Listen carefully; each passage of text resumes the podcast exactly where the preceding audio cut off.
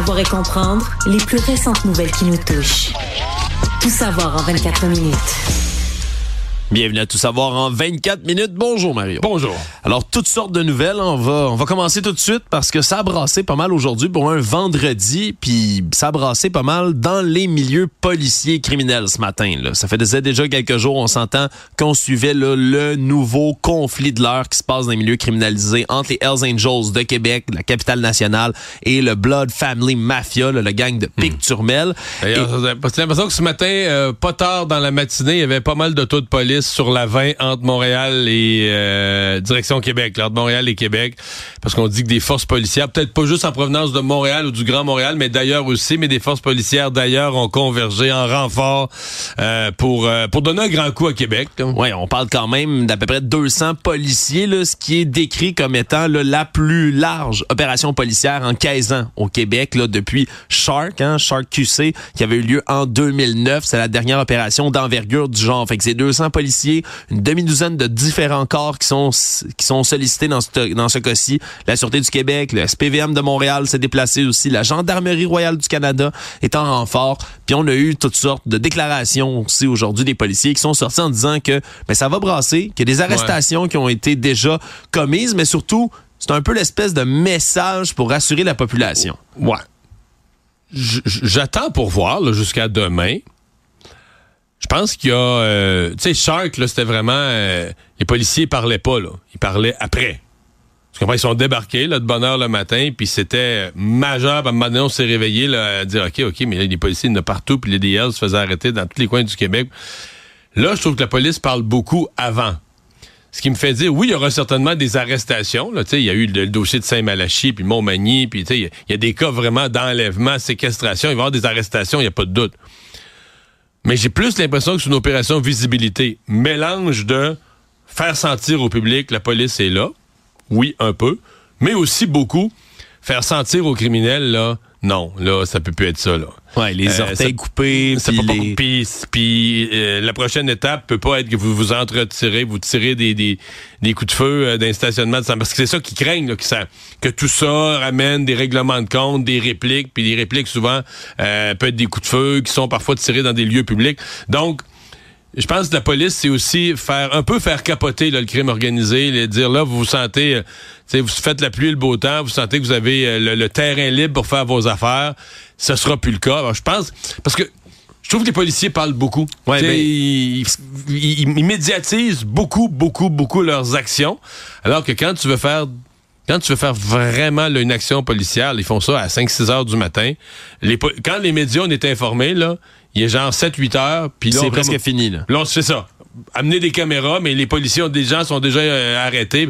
On veut pas avertir d'avance quand on va débarquer vraiment là, pour des frappes. Tu veux pas être accueilli, pas que les gens t'accueillent avec le, fusil déjà en même.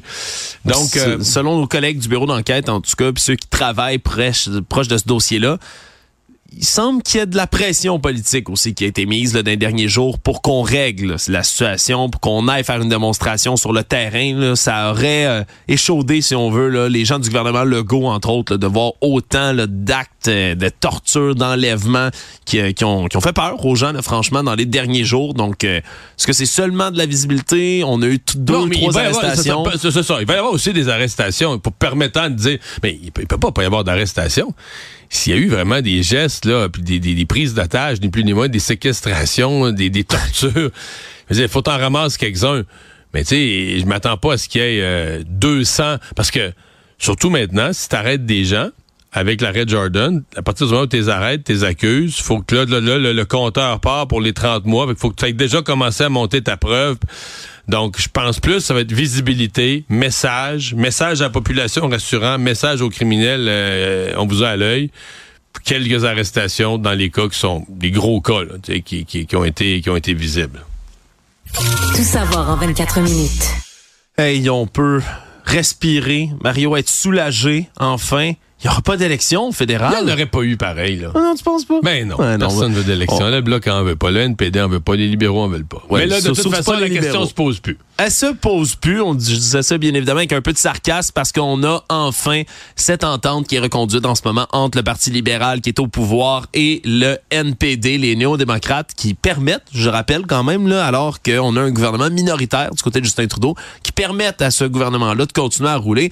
Ben, Comme s'il sait. était majoritaire. Là. Donc, euh, Ouais. il y, a- il y a la garantie qu'un des partis d'opposition, le NPD, va toujours voter avec lui. Là. Donc, euh, les, Ouais. les budgets, les, les votes cruciaux, euh, le gouvernement est protégé. Là. vont être appuyés tant qu'il y a une entente. Puis le cœur de l'entente, qu'est-ce que c'est? Ben, c'est des négociations par rapport à un projet d'assurance médicaments là, qui était vraiment demandé par le NPD depuis déjà un bon moment. Et là, c'était censé se faire à la fin de l'année passée. Ça avait été reconduit. Là, on avait jusqu'au 1er mars. C'était ça qui était mis comme nouvelle date butoir pour s'entendre. Et là, ben, on s'est entendu. Donc là, on parle là, des premières informations d'une couverture des contraceptifs hein, qui va avoir lieu dans un Qui serait premier gr- programme. gratuit complètement d'un bout à l'autre du Canada pour tout le monde. Voilà. Puis là, après ça, on verra qu'est-ce que c'est comme contraceptif. Est-ce que c'est seulement la pilule, par exemple? Est-ce qu'on constate les condoms aussi? Est-ce qu'ils vont être remboursés par le fédéral? Ça va être à voir pour le reste. Là, je pense qu'on parle surtout de médicaments. Les médicaments pour traiter le diabète aussi qui vont commencer à être couverts. Et là, ben, c'est un système qu'on veut implanter là, à long terme, là, étape par étape, pour l'assurance médicaments. Mais évidemment, Mario, c'est un peu le jeu politique autour de ça. là. Moins l'assurance médicaments, mais plus Ouais. l'alliance qui est scrutée à la loupe en ce moment. Ouais, ben, c'est-à-dire que d'abord, j'ai beaucoup de choses à dire. Moi, je, je, je capote un peu sur le fait d'avoir euh, un gouvernement qui a le fusil sur la tempe comme ça, le NPD qui disait là, l'année passée, l'année passée, c'était l'assurance dentaire. là. On déchirait l'entente, on n'a pas l'assurance dentaire. Là, cette année, on déchire l'entente, on n'a pas l'assurance médicaments. Mais le résultat, c'est que le gouvernement crée des nouveaux programmes sociaux qui chacun coûtent des 10 milliards et plus. Ouais, c'est des fortunes. Mais de l'argent qu'on n'a pas, le Canada est déjà un déficit majeur. Donc, ça veut dire que c'est 100 en fait. Tu mets des nouveaux programmes sociaux, 100% financés par de l'argent emprunté, qui coûtent des fortunes pour des générations à venir. Puis, à la limite, tu pourrais dire, regarde, on décide de le faire, on a bien étudié la question, puis on va faire l'assurance dentaire. Dans cinq ans, on, amorcera l'assurance médicaments. Mais là, c'est pas ça. L'assurance dentaire est même pas implantée. On est en phase d'implantation que déjà, on dit, on y va avec l'assurance médicaments parce que le gouvernement agit sous la menace. Le gouvernement est faible, il agit sous la menace. Est-ce que c'est une façon raisonnable de gérer des finances publiques? Non. Deuxièmement, là, je quitte, là, je viens de parler de, gestion de finances publiques. Sur l'image politique, je comprends, là, je suis pas fou, je comprends que Justin Trudeau, avec les sondages qu'il a, veut pas d'élection. Mais il me semble qu'il a l'air faible. Je sais pas, l'image que ça donne de voir le premier ministre du Canada, euh, tu sais, qui, qui, qui, qui est obligé, là, qui marche au pas, là, euh, tu sais, c'est- c'est- c'est Jack Metzing qui dit tourne à gauche, tourne à droite, là, tu sais, puis lui, ben, il suit ça, là, puis- Il y a plein d'autres enjeux qui sont préoccupants. Puis là, t'as le coût de la vie, t'as la crise du logement, Ouais. t'as des- t'as toutes sortes de problèmes là, en ce moment. euh, là, Justin Trudeau, il doit y répondre. Faut, faut qu'il négocie son, son- cette semaine, là, son gros dossier, c'est de négocier avec Jack Metzing. Puis c'est Jack Metzing, c'est le NPD qui décide de ce que Justin Trudeau va faire. Moi, je trouve qu'il a l'air faible là-dedans. Je trouve que, tu sais, mettons, le- prenons un autre scénario. Il avait dit cette semaine au NPD, là, regarde, là, on vient de créer l'assurance euh, dentaire, ça coûte cher, on n'a plus d'argent pour un autre programme, on verra un peu plus tard, puis salut, puis l'entendre, mais si tu veux déchirer, déchire-le, puis allume-toi un feu de foyer avec. Donc, appeler le bluff, dans le fond. Là. Ben, appeler le call, bluff, call puis- puis se tenir en debout, dire c'est moi qui est le premier ministre, moi j'ai regardé ça, les finances du Canada, puis c'est tout. Même moi, là, ça m'aurait secoué, j'aurais dit waouh, voilà un premier ministre, voilà que. Là, ça a-tu pas l'air d'un premier ministre, quelqu'un qui se fait traîner vers l'autre partie dans l'obligation de dépenser des dizaines de milliards contre son gré? Eh, monsieur. Tout savoir en 24 minutes.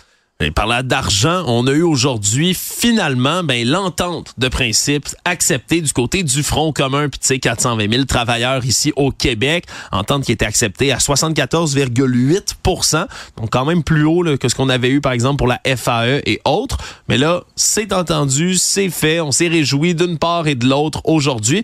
Mais du côté des syndicats, Mario, on dit que c'est une page de tournée, mais qu'il y a encore tellement de travail à faire. Oui, oui, mais on se prépare déjà pour la suite. Faut toujours, faut toujours garder l'élastique tendu pour avoir d'autres choses euh, dans pas trop longtemps. Mais non, ça a été correct. Été une conférence de presse bien faite.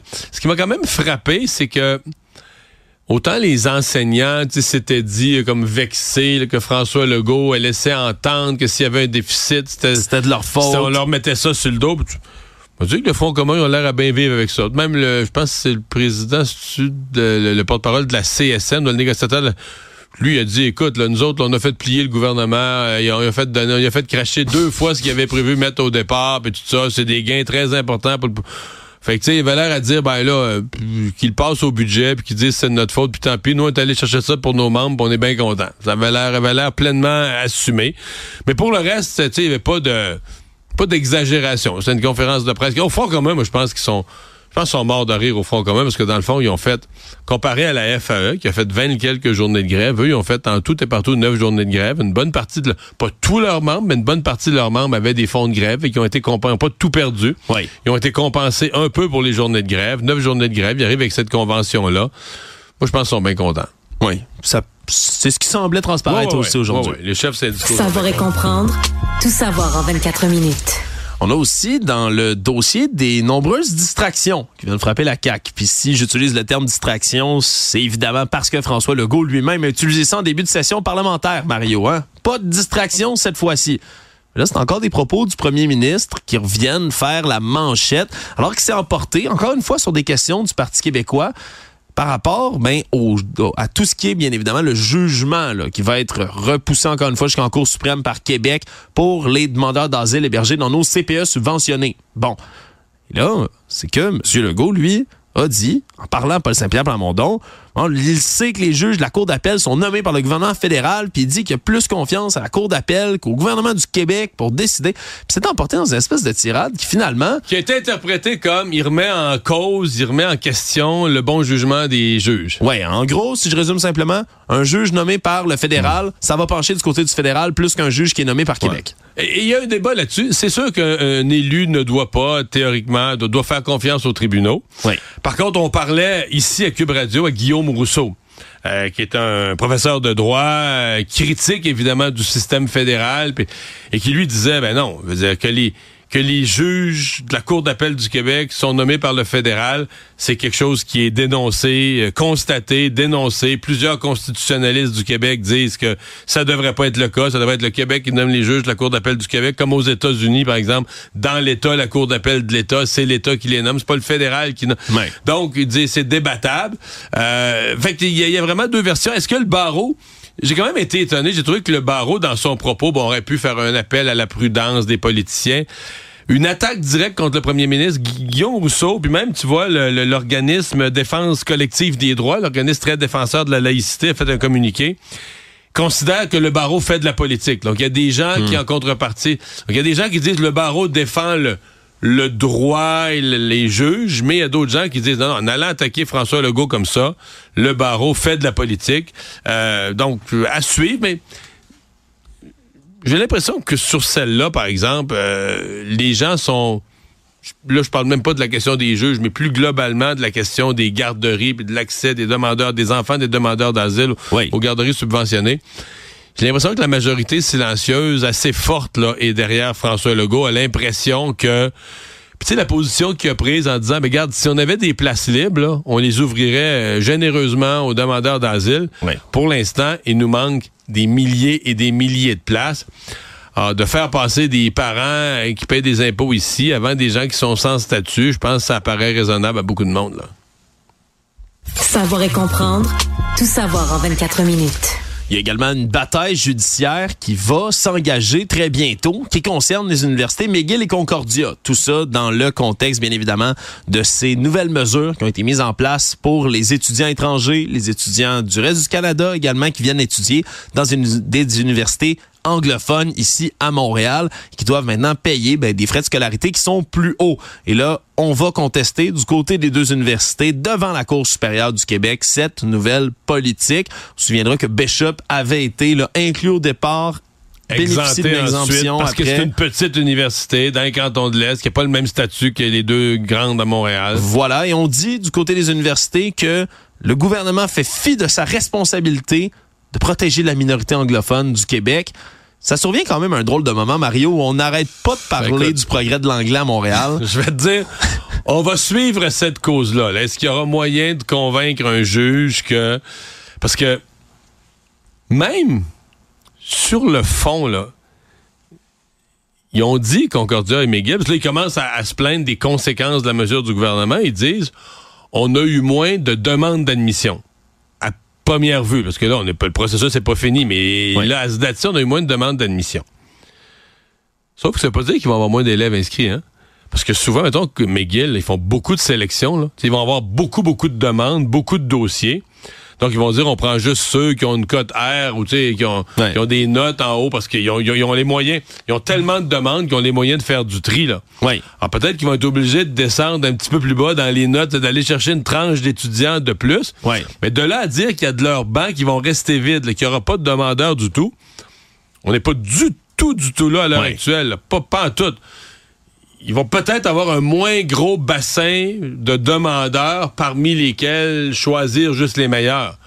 Ça veut pas dire qu'ils vont avoir moins d'étudiants, moins de revenus. Donc, euh, il y a une... Euh, à suivre, mais il y, a une espèce de panique, un message, tu montrer que le gouvernement est en train de les détruire, qui, est exagéré. En fait, la vérité, c'est qu'ils ont profité d'une situation extrêmement favorable pendant des années où ils allaient chercher beaucoup plus d'étudiants que les universités, les universités francophones. Ils se sont financés, ils ont fait énormément d'argent avec ça. C'est sûr que c'est jamais, c'est jamais le fun de reculer dans la vie. Tu, te fais dire, tu te fais dire non à quelque chose que tu faisais l'année passée, c'est plate. Mais est-ce que c'est cette année qui est injuste ou est-ce que c'est les autres années qui, eux autres, touchaient le Klondike? C'est ça la question. Actualité.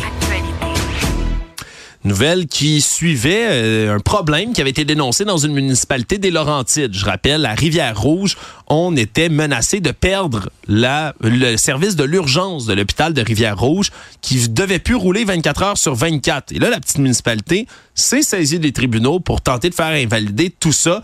Et c'est chose faite depuis ce matin, la Cour d'appel du Québec qui a décidé d'ordonner que l'urgence de Rivière-Rouge va rester ouverte 24 heures sur 24. Une grosse décision quand même. Le tribunal qui ordonne au gouvernement de garder ouverte une urgence.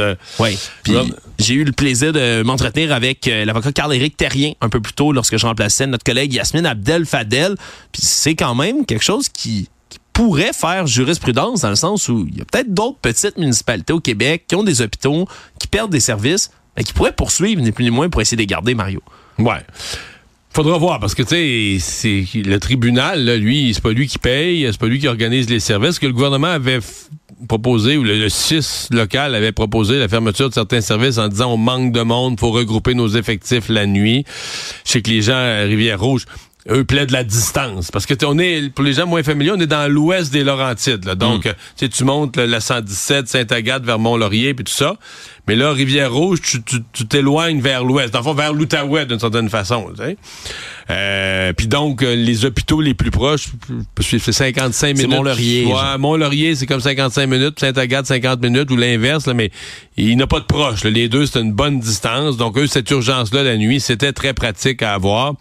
Euh, à voir. Est-ce que... Puis c'est toujours quand même des décisions temporaires. C'est comme si le tribunal prend une décision en attendant. Mais est-ce que le gouvernement va vraiment reculer? Est-ce que le 6, en fait, c'est plus le 6, va vraiment reculer? Est-ce qu'on va trouver une solution à long terme pour garder ouverte cette urgence-là ou est-ce qu'on va finir quand même par la fermer? C'est ça qui va être surveillé dans les jours à venir. Économie c'est arrivé par surprise un peu, puis particulièrement pour certains clients de cette entreprise qui vient tout juste ben, de mettre la clé sous la porte, mettre la clé littéralement. ouais, de force, pas de gré. Là. Ouais, on parle de Lynx Air, qui est un transporteur aérien à très bas prix, qui avait déjà annoncé là, que ses derniers vols vont décoller dimanche soir, mais là, semble-t-il qu'aujourd'hui, du côté de l'aéroport Montréal-Trudeau, tous les vols étaient déjà annulés. Puis même l'aéroport de Montréal sont sortis en disant que sans aucun préavis, du côté de Lynx Air, on a cessé toute opération. Et là, mais ben, c'est quand même une situation préoccupante. Moi, mais je, me pose la question, euh, parce que là, eux ont annoncé ça ce matin. On se met sur la sa protection de la faillite, on finit nos vols jusqu'à dimanche soir, puis lundi, on n'est plus là, on vole plus. Mais quand tu annonces ça, là, une fois que tu dis ça publiquement, je veux dire, mettons, euh, Mettons que tu as un avion qui n'a pas de carburant dedans. Est-ce que la compagnie de carburant va te faire le plein? Mmh. C'est une bonne question. Moi, si tu, toi, tu, Alexandre, tu rentres au restaurant et tu dis, moi, j'ai pas un sou. Je suis en faillite. Je vais prendre tout ce qu'il y a sur le menu. oui. Hmm. Peut-être qu'elle ne servira pas. Ils vont dire, voulez-vous payer d'avance? Non, mais pour vrai. Non, c'est bien dit. T'as une compagnie. Fait que là, euh, moi, je donne, je donne le, le carburant. C'est l'exemple simple et niaiseux qui me passe par la tête, mais ça pourrait être plein d'autres affaires là, que tu dis, OK, c'est, ce que je veux dire, c'est que ça devient difficile d'opérer d'enclencher même les frais aéroportuaires, à chaque, à chaque atterrissage à Vegas ou ailleurs, faut que tu payes des frais aéroportuaires. Alors, qui est prêt à faire affaire avec une compagnie qui a déjà annoncé hein, Ouais. J'ai plus d'argent, puis je vais être en faillite, là. Ouais, c'est certain que c'est un, un bon point. Puis tu as nommé certains des, des exemples qui ont été donnés par la compagnie elle-même pour expliquer justement qu'on mette la clé sous la porte. On parle entre autres ben, du prix élevé du carburant, les frais aéroportuaires, le taux de change, l'environnement économique. Oui, mais, mais oui, on comprend que tout ce que tu viens de nommer, puis qu'ils ont nommé eux, c'est des mauvaises conditions pour partir un, un, transporteur à bas prix. Oui. En même temps, moi, je pourrais dire c'était vraiment à bas prix, puis peut-être trop. moi, je peux m'ouvrir demain un commerce puis dire, moi, là, je vais battre, euh, je vais battre euh, Colgate Palmolive sur le dentifrice. Moi, te sortir un dentifrice, moi le mettre à une pièce ces tablettes. Mais je veux dire, tu comprends? Si je perds, je me méfierais d'un dentifrice. Non, mais c'est que c'est pas ça. C'est que si je perds deux pièces par tube, tu sais, je veux dire, je vais faire, je vais, je vais, je vais obtenir un prêt de la banque, puis quand le prêt va être rendu à zéro, je vais déclarer faillite. C'est un peu ça, tu vas, tu, tu coupes les prix Là, c'est ça. Tu as magasiné récemment des vols, quand t'arrivais sur eux, tu dis, ben voyons, c'est donc bien pas cher, ça a pas de ça a fait couper les prix.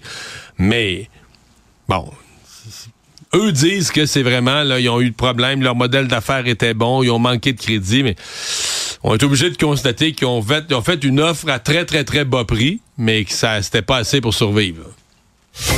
Le monde nouvelle aux États-Unis qui a retenu pas mal d'attention parce qu'on parle déjà depuis un petit moment, Mario, dans l'actualité, évidemment, de l'accès au site porno, par exemple, hein, pour les jeunes. Il y a un projet qui est en train de se mettre en branle pour être capable de vérifier l'âge, par exemple, des gens qui rentrent sur les sites. Mais aux États-Unis, il y a beaucoup aussi en ce moment d'attention qui est mise sur les réseaux sociaux hein, en tant que tel, puis des problèmes que ça peut développer chez les jeunes. Hein. On parle évidemment là, de tout ce qui est apparence corporelle, dépression, anxiété. Et là, en Floride, déposé un projet de loi hier soir qui pourrait interdire l'utilisation des réseaux sociaux pour tous les jeunes de 16 ans et moins. Et là, faut comprendre que ça devient toute une bataille. Même quand Facebook était interdit aux jeunes, ils, mettaient toute une fausse date de naissance puis se créaient un compte. Oui, puis là, c'est on veut aller avec des mesures supplémentaires pour prouver son âge, un peu comme dans le dossier de la porno. C'est exactement ce que j'ai discuté encore une fois aujourd'hui avec Nina Duc, qui est une professionnelle. Elle, à l'université, elle enseigne le comportement numérique des adolescents. Puis on revient toujours à la même conclusion, Mario, quand on essaie de réglementer pour les jeunes. Si vous dites à un ado peut pas faire quelque chose, il va tout faire pour y arriver. Il va tout faire pour y arriver, puis mon Dieu, qu'ils vont être créatifs pour être capables de s'approprier les réseaux sociaux par la suite. Donc c'est très controversé, puis même à ce point-ci, là, le gouverneur Ron DeSantis de la Floride, qui a pourtant signé toutes sortes d'interdictions pour plein d'affaires dans les dernières années, même lui est frileux parce que quelque part, il, voit, voit pas le comment là. Mais il voit pas le comment, puis surtout, on est aux États-Unis. Le premier amendement, la liberté. La liberté d'expression des jeunes aussi. C'est pas parce que t'as pas 18 ans que t'as pas, pas accès à ta liberté d'expression.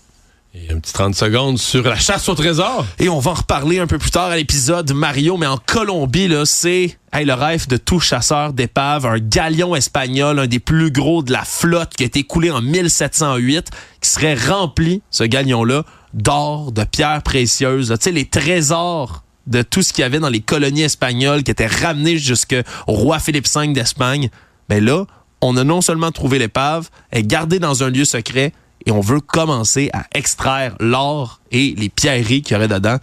Vraiment, moi, ça m'emballe tellement des histoires de, de, Comme le trésor de Rackham le Rouge. C'est un peu comme le trésor de Rackham. faire un petit sous-marin en forme de, en forme de, de, requin. Je vais aller tout de suite regarder les soumissions. Peut-être que là, le nôtre va être euh, un, beau cube radio, là, sur un dauphin, peut-être. C'est à voir. Il va être retenu. Résumer l'actualité en 24 minutes, c'est mission accomplie.